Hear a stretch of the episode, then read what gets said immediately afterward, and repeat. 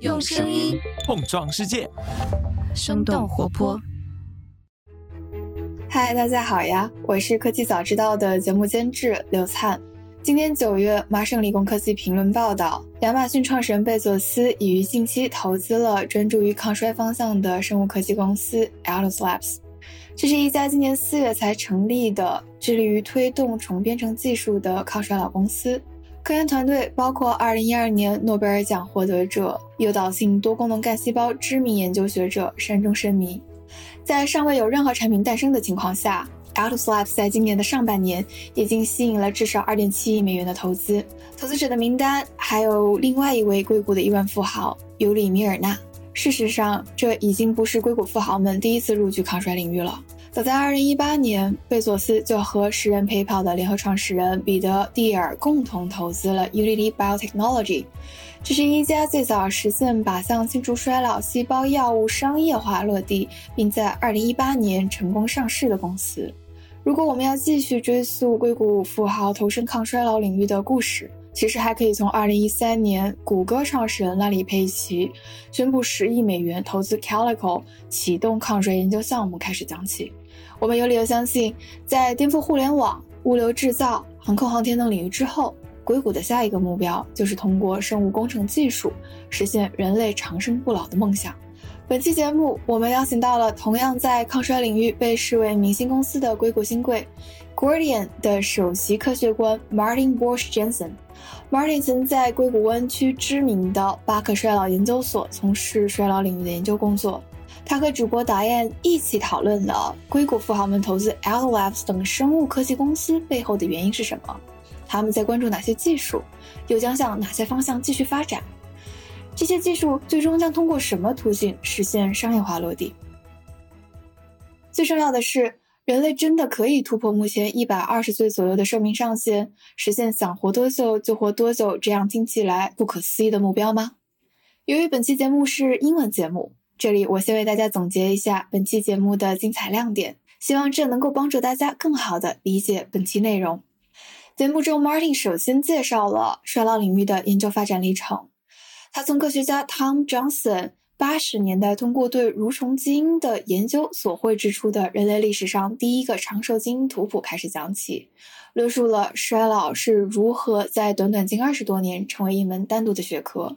他强调，由于衰老涵盖多种疾病和技术领域，目前的头部抗衰公司主要都是各自专注在干预或者是治疗与衰老密切相关的一些疾病，就比如阿尔兹海默症、眼病、关节炎、糖尿病、癌症等等。这个赛道受到大家关注的玩家，除了近期大热的 Altos Labs，还有老牌的明星公司，比如 Unity Biotechnology 和 Calico，以及 AI 驱动的 Insilico Medicine。还有平台型的初创公司，比如 Gordian 和 Zero State Alpha。当大家问起主流的抗衰技术都有哪些时，Martin 介绍道，目前有常见于免疫治疗的雷帕霉素靶蛋白抑制剂，也就是 mTOR 抑制剂，和常见于糖尿病防控的二甲双胍靶向抗衰老治疗技术，俗称 TAME，在抗衰领域里面用的比较多。当然，随着更多的抗衰领域的新发现。包括干细胞重编程技术、靶向杀伤衰老细胞的小分子药物 Synolytics，也逐渐受到了研究人员和投资机构的更多关注。就目前已经面世的抗衰药品而言，Martin 提醒我们道，像 LCM Health 所推出的 Basis 这种产品，更多是定位于 NAD 加 NMN 类的膳食营养补充剂。它是没有经过 FDA 的药物监管流程，所以产品的抗衰效果其实有待长期观察。在讨论这一波的投资热潮时，Martin 也提到他的观察，他认为不仅仅是富豪们的家族信托基金对长寿抗衰领域表现出了极大的热情，还有像 Longevity Vision Fund 这种长期的专注于抗衰领域的细分 VC。以及 Andreessen Horowitz、Arch VC 这种头部的风险投资人和投资机构，都对长寿抗衰领域表现出了极大的参与热情。当被问到如何去看待这个赛道的超长投资周期时，Martin 认为，虽然这个领域大部分的投资要等到产品面世后才能够获得回报，但一般来说，只要实验进入到二期或者三期的临床试验阶段。早期的风险投资者就可以看到比较好的投资回报了。Martin 也认为，目前二级市场上 Unity、Cobar、AGX 这种抗衰老的概念的公司之所以出现股价低迷的状况，是因为二级市场的投资者他更关注药物实验失败对公司收入的负面影响。但其实药物在二期或者是三期的临床试验中出现失败是很常见的状况。当然了，Martin 也提到，为了规避单一药物研发失败所带来的商业风险，像 Gordian 这样关注抗衰技术整体路径优化和成本控制的平台型公司，在商业模式上确实会给投资者争取到更低的边际风险。在探讨到素有硅谷最神秘的生物科技公司 Calico 的发展前景时，Martin 认为各家公司在基础技术上的研究是共通的，主要是看谁能够更好、更早的把产品落地。事实上，Martin 提到，目前抗衰领域最大的挑战就是弄清楚衰老的机制，理解具有衰老表征的疾病和衰老本身的因果关系是一项浩大的工程。如果能够发现更多的衰老标志物，研究人员就可以加速生物衰老领域的量化研究能力，真正意义上及时有效地干预衰老的过程。因此，像 Gordian 这样的公司就设立了自己的研究奖学金项目，鼓励更多学者关注衰老标志物。如果收听我们节目的小伙伴中有人正在这个领域工作，也欢迎大家踊跃尝试。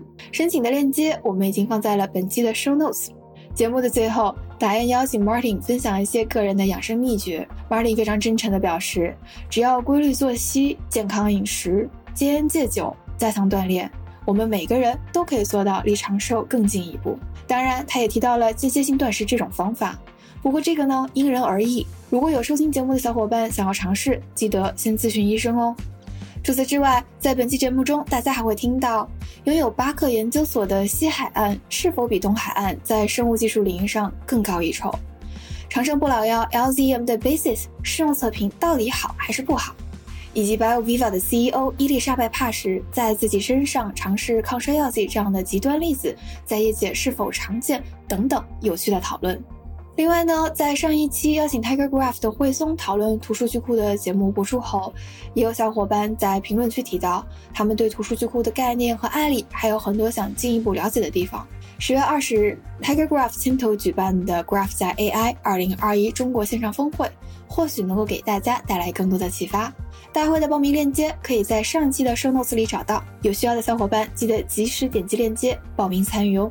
好的，我的介绍就到这里了，接下来就请大家在达燕和 Martin 的交谈中一起探索长生不老药的真实面貌吧。Hello，大家好，我是丁教，欢迎收听全新一集 What's Next 科技早知道。Lately, Bezos invested in anti-aging company called Altos Lab, a company that is pursuing biological reprogramming technology, a way to rejuvenate cells. Actually, it is not the first time Bezos investing in anti-aging tech companies. Tech billionaire has a long tradition investing in anti-aging drugs, tech, supplement, or even hacks. Where are we in terms of the understanding the cause of aging and when we can expect to see some breakthrough? Today, our guest is Martin Bosch Jensen, CSO at Gordian Biotechnology, which is the first vivo therapeutic screening platform to improve drug development for complex disease of aging. Before co-founded Gordian, he is postdoc and K99 fellow at the Buck Institute for Research on Aging. Hi, Martin. Welcome. Hi, Dan. Great to be here. So, um, maybe give a little bit about like what does Gordian do Basically, what Gordian has invented since we started a couple of years ago is a way to put many drugs into one living animal and test whether any of them do what you want, whether they prevent disease or reverse disease or reverse aging.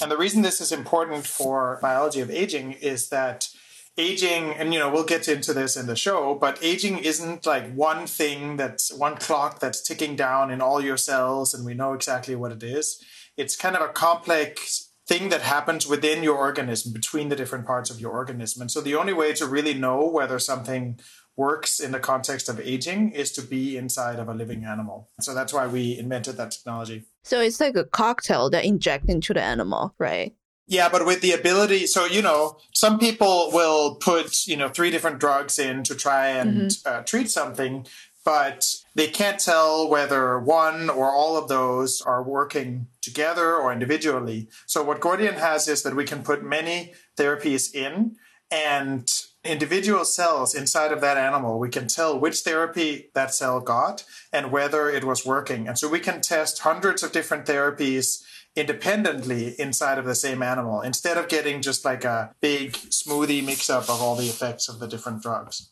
I know you have a background, you got a fellowship at the Buck Institute. So maybe a lot of people they don't know about Buck Institute. It's kind of like a prestige research institute for aging, right? Yeah, that's right. In the US, I would say this is the main research institute for aging. It's in located just north of San Francisco and there's I think 250 researchers, something like that, with labs focused on various different kinds of aging, from neurodegeneration to reproductive aging to specific mechanisms like senescent cells. So I did my postdoc there, and before that, I did my PhD at the uh, main government research center for aging, which is the National Institute on Aging, part of the National Institutes of Health in the US. Is it a private one or is it a government funded one? Yeah, so it's named after the initial donor who paid for this big building. It's almost literally an ivory tower. It's a big white building on top of a hill, um, designed by I.M. Pei. There was an initial donor, the Buck family, and since then they are supported both by grants from the government, like you know all the other research universities, as well as from various private donors. Is there anything that's kind of on the market already, or still like how long has been this institute existence? It started, I believe, in 1999, although then they had to build the building. So it's about two decades old. But it is a basic research institute. So the goal there is to understand aging and to generate knowledge around aging. However, there are several companies that have spun out of the Buck most well known probably is Unity Biotechnology. Mm, wow, Unity is from there, huh? Interesting. From the Buck and from Mayo Clinic. One of the scientific founders, uh, Judy Campisi, is uh, at the Buck, and it was actually the company was physically inside of the Buck Institute, renting space there until they moved to South San Francisco. Um, and then more recently, I think Napa Therapeutics and B&B Therapeutics and State Alpha, and I think that's it in terms of spinouts. So the other day, I was talking to your co-founder Francisco. It is kind of weird because normally when you think about biotech companies, they're mostly in Boston, like East Coast, and all the anti-aging company is in the Bay Area, like a lot of them. Is that because the Buck Institute? I don't think that's the only reason. Um, the West Coast tends to be more adventurous, let's say. Okay. Um, right? Like, there's a reason that the people who want to go to Mars aren't launching from Boston. It's like in California, right? Right. Um, and the people who build AI and robots and all these things. So, Boston is definitely a big biotech hub, but it's maybe a little bit less sort of frontier. And I think the aging longevity definitely falls into that category of biotech research. So that's my guess. Although I do think that the Buck probably played a role in creating a big hub here for longevity research. And I would say, yeah, San Francisco is probably the, in the US, the top hub for uh, longevity research. That's cool because it's been a domain that's not been very, I don't know, very hot for the past few years because it's been in like robots, right? Like AIs, like bitcoins, like cryptos, all those kind of domains are always like hot on the front of the newspaper, but, yeah. but not anti-aging. But yeah, I didn't know well, that. the problem with aging research is that you're trying to make things live longer, so the experiments kind of take a long time. so it's not as fast as you know doing stuff on a computer, but it's been growing. I mean, certainly I've been in the field a bit over ten years uh, when I first joined, it was not like a normal topic. Like people didn't really know what you were talking about. At this point, there is a lot of interest. You mentioned Altos earlier, obviously Calico. There are a couple of other organizations that are starting up now with like very large budgets. So it's becoming more and more of a, a mainstream thing. Like, why is that? It's just because like few billionaire they just have their personal interest in this, and then they pour money in. Like, why is that? Or some tech that kind of like just have some breakthrough. That's why we're here. I think it's because stuff works. I mean, I don't mean stuff works as in like I have a drug that I can sell you and it'll extend your lifespan. Like we're not there yet.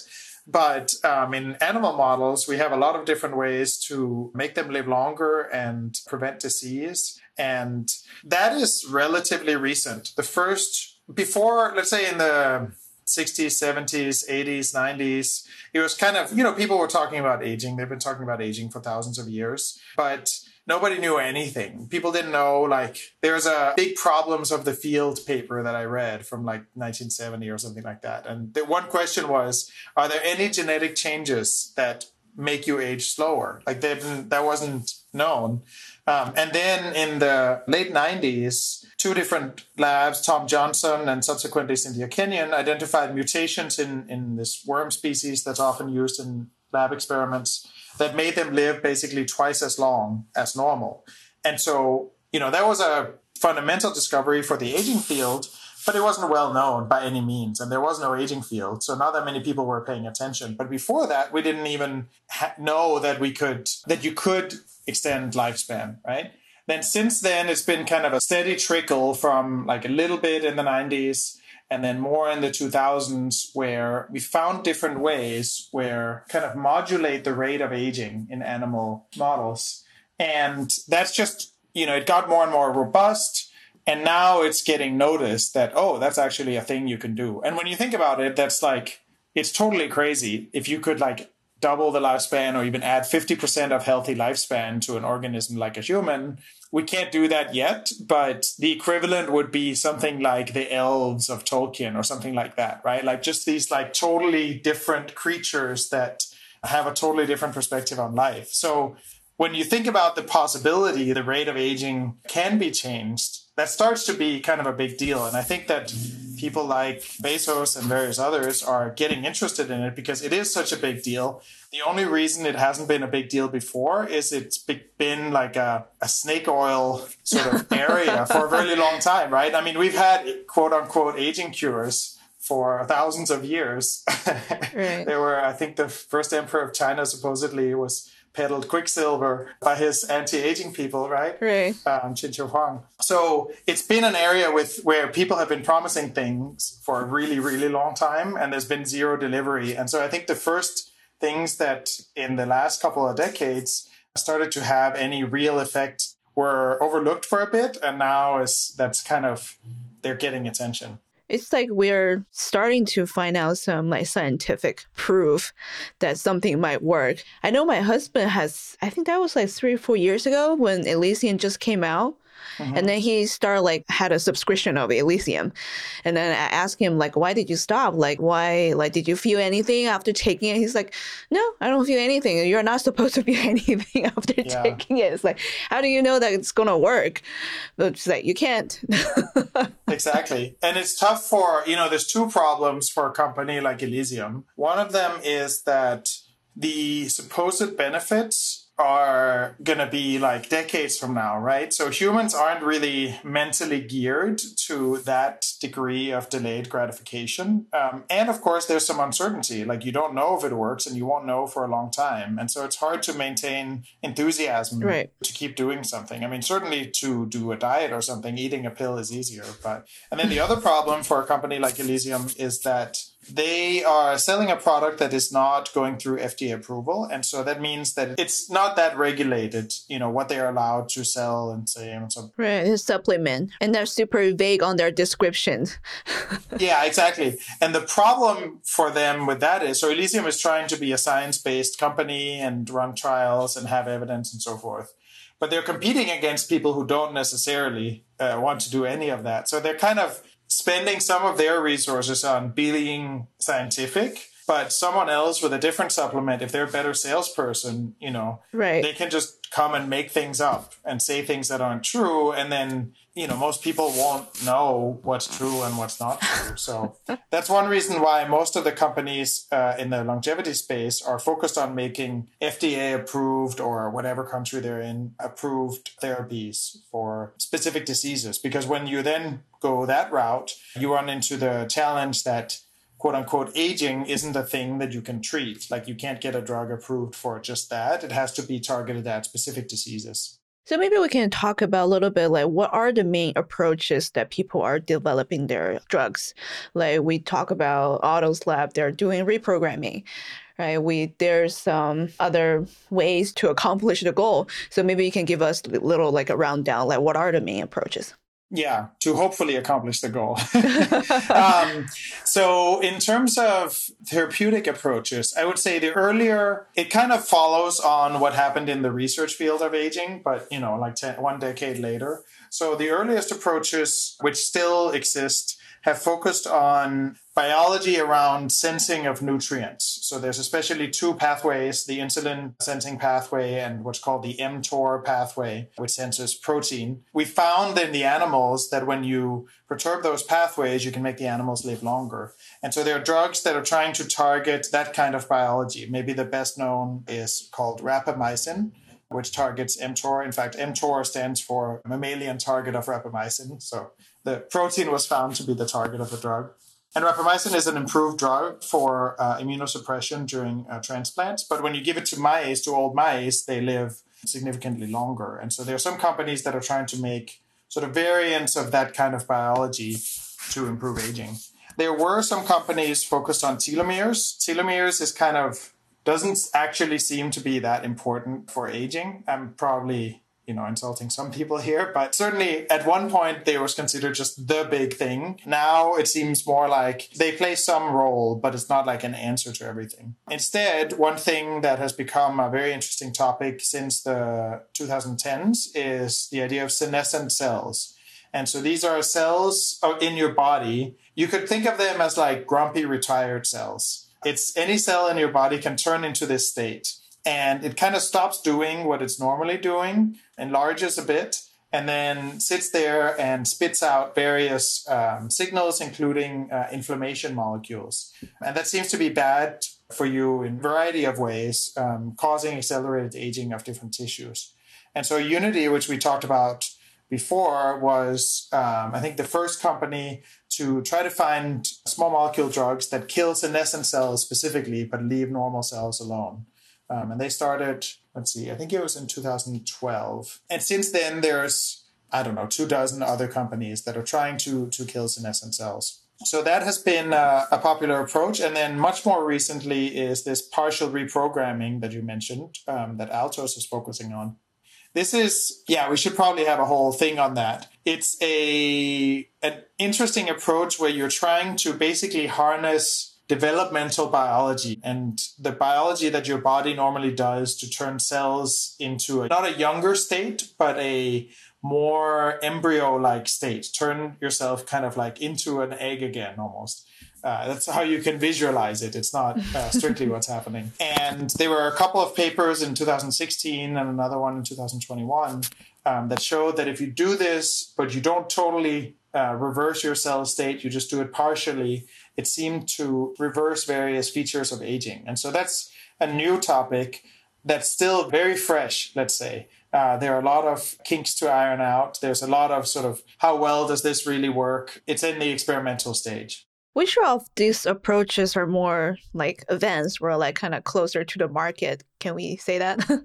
Yeah. So there have been clinical trials, phase two clinical trials on variants of rapamycin. Senescent cells. So Unity had a clinical trial, phase two, for osteoarthritis, which failed uh, a couple of years ago. But still, they're now trying to push some eye drugs, and there are other companies doing senescent cells. So I would guess that within the next, I don't know, five years, there's going to be some version of uh, rapamycin and some version of senescent cell killing that's looking good in, in clinical trials. The reprogramming stuff is going to be more than 10 years before 10 years. happening. You could also say that we already have the first stuff on the market if you believe that you know rapamycin is already an approved drug. There's another uh, compound called metformin, which is a drug uh, given to type 2 diabetics. For diabetes, right? Yeah, exactly. So that's already, you know, lots of people are taking that um, if you have diabetes. And there's some data from animal models that aside from having a positive effect on diabetes, it also may have a general positive effect on aging. Now, this hasn't been sort of proven in clinical trial in humans yet. There are people who are trying something called the TAME trial, T A M E, uh, where they're trying to test metformin just for uh, diabetes. And they've been trying to get funding for that trial for a while. I heard that people in the anti-aging space and they're all taking that. Is that true? Not uh, all, but all. some people are, yes. There's a range of sort of like how adventurous, again, you are. I think for all of these things, we have to remember that until you've tested, like biology is tricky. If something works one way in one context in biology, it works differently in a different context. And nothing is really, you know, it's not like a one dimensional good on one end and bad on the other end. And you just got to get more and more good stuff and like avoid bad stuff. It all depends on your specific genetics and what else is going on in your life. For instance, if you go on a diet, for most people on average, that's probably good. If you're overweight, that's definitely good. If you are underweight, then it's bad for you, right? Like exercise, it's definitely good for you in almost all circumstances. But if you're out of food and you're sort of walking through the desert, you shouldn't be doing push-ups. So everything depends on, you know, the situation you're in. And the same is true for these drugs that they've been tested in animals that are in a very controlled environment. And we need to know what they do in, in humans and will they work in some people or in all people and so forth. So until that those things have been tested directly, we don't know for sure. And then the question is, a question that faces all these people in the aging field, um, should you take metformin anyway? Which comes down to, do you think that like the odds are in your favor? Do you think that there's a better chance that it does something good than that it does something bad for you? And for metformin, for instance, I think one reason that one is popular is that, you know, tens or hundreds of thousands of diabetics have been taking it for a long time. So we're pretty sure that there are not sort of serious negative effects. So the odds of it being good don't have to be as high as, you know, some other thing that might have horrible side effects. Yeah, I know this space. There's a lot of scientists, and they're doing a lot of like uh, hacks on themselves. like this uh, article I was reading, the CEO of BioViva, Liz Parrish, yeah, she's been injecting herself with just like cocktail virus and gene like, for years, and she does look young. Right? she just like kind of doing that on herself, like, treat herself like a patient zero. Is that like a normal in this space? And especially, I would say the people who go to that degree of sort of biohacking.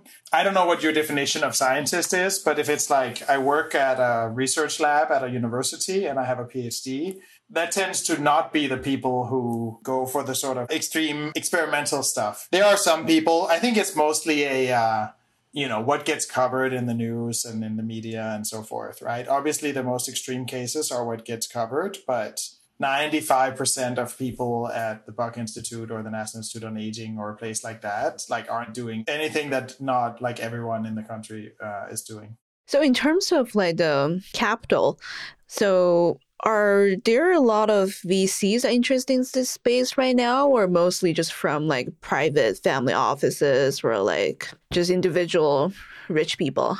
There's interest from both of those. There are some VCs that are specifically focused on longevity things. So, just sort of going off the top of my head, there's Longevity Fund, which is here in San Francisco, Laura Deming. There's Juvenescence, which is based in the UK. There's Longevity Vision Fund. There's Apollo in Germany. There's Kizoo in Germany. Two or three more called some variant of longevity. So there are a number of VC funds that are specifically focused on aging biology. And then there are also plenty of sort of biotech funds that are interested in longevity. Unity was VC behind that was Arch Ventures, which is a very well known uh, biotech VC here in the US. So they clearly had some interest there. Yeah, and Andreessen Horowitz has invested in longevity companies. General Catalyst. Some of the sort of Silicon Valley biotech interested uh, funds are also focused on that, as well as obviously specific family offices. Yeah, because I was curious because normally their return cycle is like eight, 10 years. That probably not going to cover the whole cycle of a drug development for especially a frontier space like anti-aging. So when in terms of like their strategy, I would just like, why are they investing this space? Because definitely going to take longer for their return. Yeah, for sure. But you have to remember also that liquidity event for the VCs typically comes much before there's an actual drug approval. So the majority of biotech companies that succeed or that don't fail, let's say, their fate is to be bought by a pharma company somewhere around like phase one, maybe phase two clinical trials. And so at that point, the VCs get their returns. Another path is that the company goes public, at which point, again, the VCs can cash out regardless of what happens later in the market right now, you're seeing companies go public sometimes even before they've started clinical trials, um, which is much earlier than it used to be. So I guess that that's, you know, I'm not a VC, but I think that that's what's happening is that they don't need to see, you know, most of the VCs aren't investing in the company hoping to go all the way to drug approval. Right, because we did an episode about psychedelic because there was some psychedelic company went IPO for the past year yeah, Compass, for instance right? So they just like they're not that far ahead in clinical trial, but they still went public. But in terms of like the space in anti-aging, there are company like Unity and some other company, but they're the stock market is not like looking really like kind of buy in. So for example, Unity when they went public in 2018, share price is 16.75 and now it's like $2.96, kind of like a significant drop. Like why is that? Well, for Unity, that's very simple. And I think this is the general answer is that Unity had a phase two trial fail. Like by, by biotech companies rest a lot on their first program and maybe their second program. And so Unity had their flagship program in osteoarthritis fail phase two clinical trials. And at that point, their stock just totally tanked. So secondary markets, you know, they generally look at how are you doing in the clinic? and every little piece of evidence for or against is you know it's going to affect your share price for unity you know they're going to have a tough time coming back from that failure. They have one more program running. If that doesn't work well my guess is the company is going to cease to exist. Do you think that will affect the whole anti-aging space? Doesn't seem to. You know i had that thought of like you know the first companies kind of have to succeed but it's normal that biotech companies fail clinical trials. Like that's not what you want, of course, but most clinical trials don't succeed through phase three.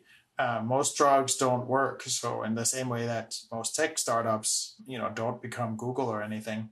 So I think it's kind of understood. It's not indicative of the aging field. It's normal for biotech in general that many things end up not working. What about other company that already went public, like uh, Frequency or like CohBar, Ajax, those companies? Yeah, CohBar, I mean, also just like, does the stuff work or not? in the secondary market, it's just all about can you prove in a clinical trial that your thing works and can you get to revenue, which is usually in the form of drug approval. There is considerable revenue that can be accrued from having partnerships with larger pharma companies, but all of that stuff. It's not, I don't think it's like a meta view on longevity companies in any sense. It's just like, do they have stuff that's getting close to approval or that looks really promising in late stage clinical trials? Um, and they don't. So then the share price is low. If you go to sort of biotech companies that and look at their share price over time, you're going to see these extreme jumps, like you know 3x or 4x from day to day. That's when they announce their clinical trial results, and that's when it went well. and when it doesn't go well, you see the same thing. But they don't have many chances, right? Like if you have like one, two fails, and it probably the company, just like you said, like cease to exist. Most biotech companies are centered around either one asset, so one sort of drug candidate, or maybe a class of drug candidates, but that are very similar to each other, and therefore they're quite correlated in outcomes. And yeah, when it doesn't work, often the company becomes kind of like a zombie company. Maybe they're still technically alive, but like nobody is very bullish on them. And there's a chance that they can miraculously pull off a comeback, but usually that doesn't happen. Nowadays, there's companies like Gordian are different uh, in that they're what's called often called platform companies. So instead of being centered around a specific type of biology with one or more assets, the way Unity is, that was basically we're going to kill senescent cells. We have these two molecules we are focused on a platform that can discover new therapeutics. So we've built a technology platform that isn't limited to just like a single asset, but is you know, hopefully much better at identifying assets that work than other approaches. And so that type of company, I think, will have a better ability to weather the failure of any single drug. And with the right investors, there's a bit more patience. They're sort of the same as, as what you see in tech that, okay, it's okay that you're not succeeding yet because you're growing and growing and growing. And by the time you start cashing in, it's going to be a really big deal. And so that type of company is not new per se. You could say that like the first biotech company, Genentech, was a platform company because they just had a way to make new protein drugs. They didn't have a specific single asset. But then there was an interim phase where platforms wasn't really the focus. And now they're starting to come back again in the last, I don't know, it's hard to put dates on things, but let's say a decade. So you're selling to other people who are also developing anti-aging drugs because you're selling you're the platform no not necessarily. So it can be that you are selling your services to other companies. Uh, there are some companies that do that. Let's say uh, atomwise. They're some sort of ai drug development or drug design company. And so they their business model seems to be to make deals with lots and lots of uh, other companies and then take small ownership of each of those drugs. The dynamics of biotech are such that there are sort of specific value inflection points where once you have just like a target for a disease, for like how to treat a disease, that's not really worth much. Then once you've shown in an animal that it actually reverses the biology that you say it will, then it becomes worth like a lot more 10x or more. And then once you have any kind of positive data in a human, then you have another value inflection point. And so things aren't really like the gold standard is does it cure an animal of some model of your disease? Before that happens, it's not worth a lot. And so if you try to go really, really broad and just partner everything with other people, your sort of cost of goods, your ability to generate a new thing has to be really, really low before you can make a lot of money there. What ends up happening with most companies, even if they start out uh, trying to do that thing, is that they eventually decide that they want to have more ownership in the drugs that are coming out of their platform.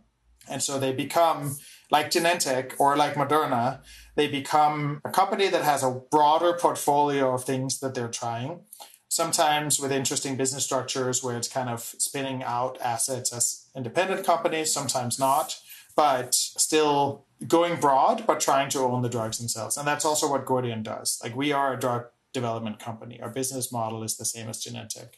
Got it. You can do it on the same trajectory, and then once you you have the platform, that's kind of also a business model, and then you can also develop your own drugs. Yeah, the platform makes you more robust, right? It means that if one thing fails, not everything else, all the value in your company is tied up with uh, that thing. The other reason you do a platform, well, at least for Gordian, the technology we've built is something that allows us to test dramatically more things in animal models of disease than other companies are able to. And that's because of what I told you before testing it what's called in vivo in a living creature is really the first time that you start having high confidence um, in whatever asset you have and so we've decided to take that point and really parallelize how much we can do at that stage not only because that makes us more robust but also because we can map out every possible drug that you can imagine for a disease and then pick the one that has the best profile in vivo and move forward with that one into clinical trials because clinical trials are really expensive. So once you commit to one target or one asset and start moving it into clinical trial, you're locked in for like hundreds of millions of dollars. And so you really want to know, you know, do I have the best one uh, beforehand? For example, like Google's Calico, like what are they doing? Because Google has like really deep pocket. Do you think that's like kind of like a good model too? It just like rely on a big company and then basically you are just good for a long time instead of going public or like raising rounds and rounds of money. Yeah, I mean, I imagine there are pros and cons. The pro is that you don't have to get distracted with like what do investors want right now or what does the market want right now and you can maintain a long-term vision the con is that you don't have in the same way that a startup does sort of the fear of death sort of damocles constantly hovering hovering over you and They're so not working as hard. Maybe. Um, it's Calico is pretty secretive, so it's not clear everything they're doing. Uh, it is clear that they're doing both research that's very basic, you know, just understanding how different aging processes work, basically like academia, not dissimilar to what happens at the park. And they're doing some uh, drug development, mostly with drugs that they've uh, licensed in from other universities and things like that. Some of the things they're working on seem to be aging, but they also have a portfolio that's honestly just kind of cancer drugs. So, of course, cancer is a disease of aging, but it's not really clear how that balance is going to be moving forward. And then they say they're doing various types of technology development, but overall, they haven't been doing a ton of publishing and they haven't started a lot of sort of high profile trials. So it's hard to say what exactly Calico is planning to do. Presumably something very, you know, long term, uh, since they have all that money. We talk about for drugs like uh, rapamycin and uh, senolytics. So those are gonna be shorter term. We're gonna see they're gonna come onto the market, and then reprogramming and other stuff are longer term. So, for example, like what's the hardest like obstacle in terms of developing these drugs? Is there still like clinical trials, or is just some scientific like theory that's not proven yet? Yeah, I mean, we don't know how aging works. We can just say that right Okay. away. We know a lot of things about how aging works, but it's not like we have a complete map of everything that's happening. And therefore, we know exactly what to do. So when someone goes and develops drugs for senolytics, it's because there's a lot of evidence that senolytics play some role in the aging process. And therefore, they have some tie to diseases of aging, but they're not playing like the entire role of what's driving aging. And so you are taking a bet that for this disease, killing senescent cells or removing them in some way, it's going to have a big enough effect on the average patient, some of whom might have developed the disease one way, some of whom might have developed the disease a different way, that you're going to pick up a signal in the clinical trials. And so that's true for all drug development, um, but it's at least as true for aging. And for aging, there is a one big challenge, which is that most of the basic research that happen focuses on lifespan and making you know mice live longer, things like that. But when you get to the clinical trial stage, you have to go after one specific disease. And so there's a gap there where you take your aging drug and then you have to decide which disease do we go after. And so Unity, did, for instance, did a lot of work on different lung diseases, eye diseases, uh, osteoarthritis, probably others, to figure out where do we think it's most likely that this drug on this one disease is going to have an effect.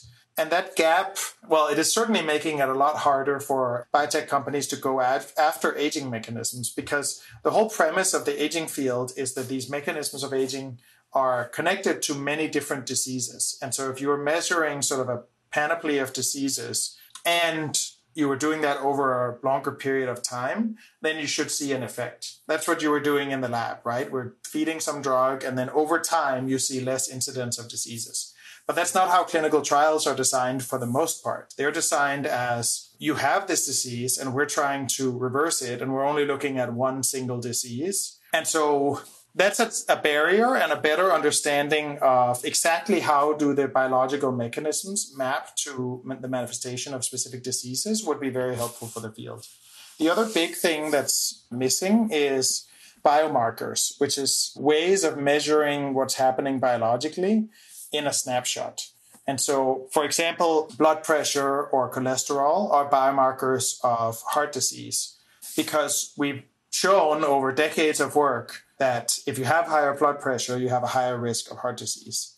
What the field really needs is human biomarkers of aging that predict the incidence of multiple diseases. They can kind of tell you how biologically old you are because not only can you then measure those directly in clinical trials and hopefully get an insight into multiple diseases and what your risk of multiple diseases are. But also, you can do it a lot faster, right? Like for to run a typical aging experiment the way we do in the lab in a clinical trial, you'd have to start giving people a drug when they're 40 and then follow them for 40 years. We can't do that, right? It's impossible. Right. So, what we really need is some way to measure right now what's going to happen to you over the next 40 years. And so, that's a really interesting uh, topic in the field of sort of aging research. Now we know it's like we want to lengthen our telomerase. So we know that's one of the um it gets shortened and then we have like less lifespan. So are we just barely scratching like getting to know barely scratching the surface of like aging science or like how much we know about? it's hard to say, right? Like, what are the. I can tell you that one of the known unknowns is we have, you know, depending on how you slice it, but let's say a dozen different types of biology that seems important for a- the aging process. So we know that there are these various things. Within each of them, we certainly don't know everything. We probably know less than half of what there is to know about this type of biology.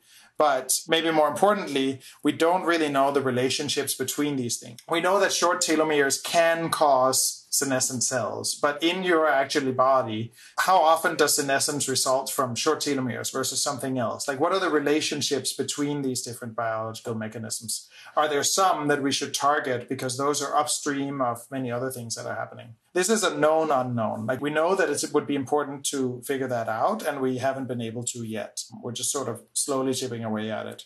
But then the unknown unknowns, like what don't we even know about aging? That's obviously very hard to say.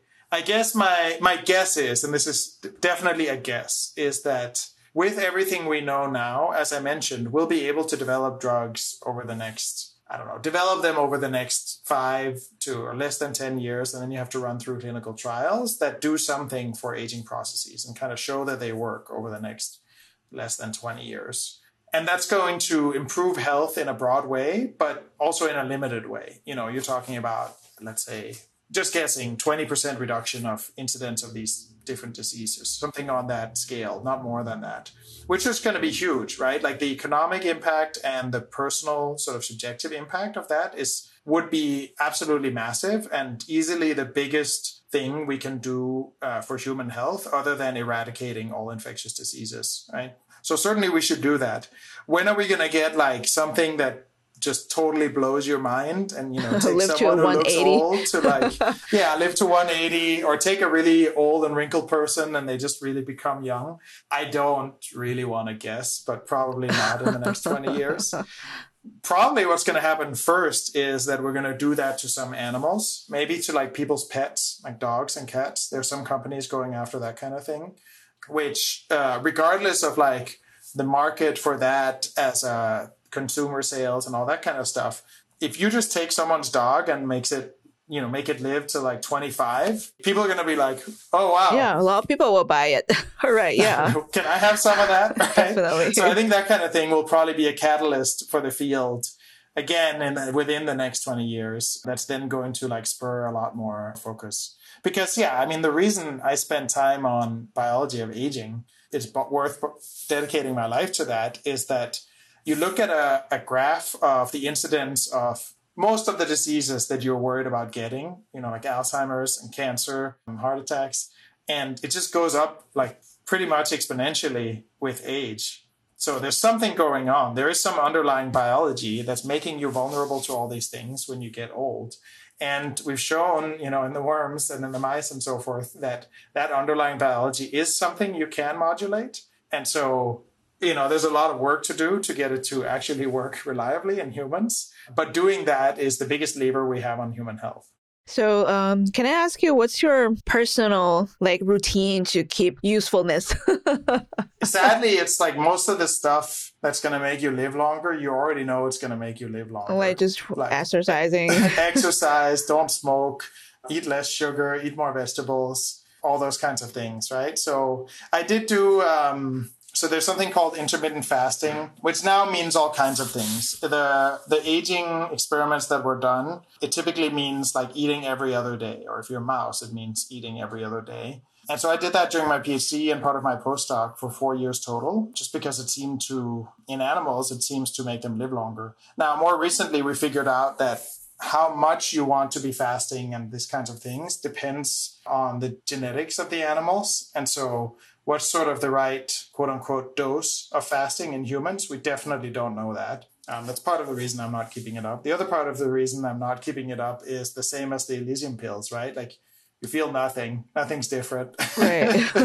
and so you can maintain it. And then when you get super busy, for instance, if you're running a startup, then you kind of just like, it's easy to put it aside because you feel nothing changing uh, when you do that.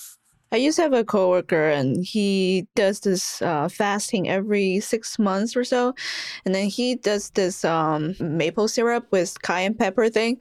So he will be drinking that for a week, and then I think for the last couple of days of that week, I can clearly see that his brain is like super slow and just not working. Um, yeah, but um, it's kind of like a trendy thing in the valley still, right?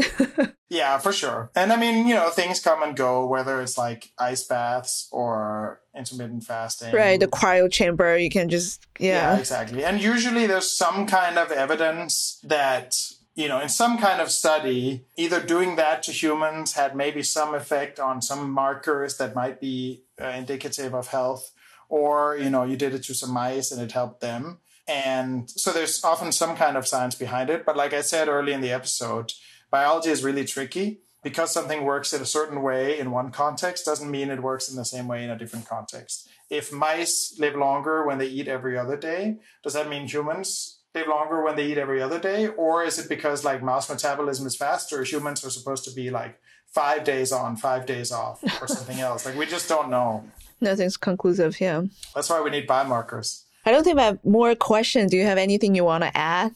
I guess I would just sum things up as like we know a lot and we know this can work and we know there's a lot to figure out and we need to just do the important work, answer the important questions. I recently launched a grants program where we give sort of uh, academic grants to researchers to focus on the many things that we just don't know yet. Instead of getting too caught up on like whatever is the latest and greatest thing, like this is going to be the silver bullet, this is going to answer everything. Like let's get biomarkers. Let's get ways of measuring whether things are working. Like, let's understand the context dependence of the biology we have.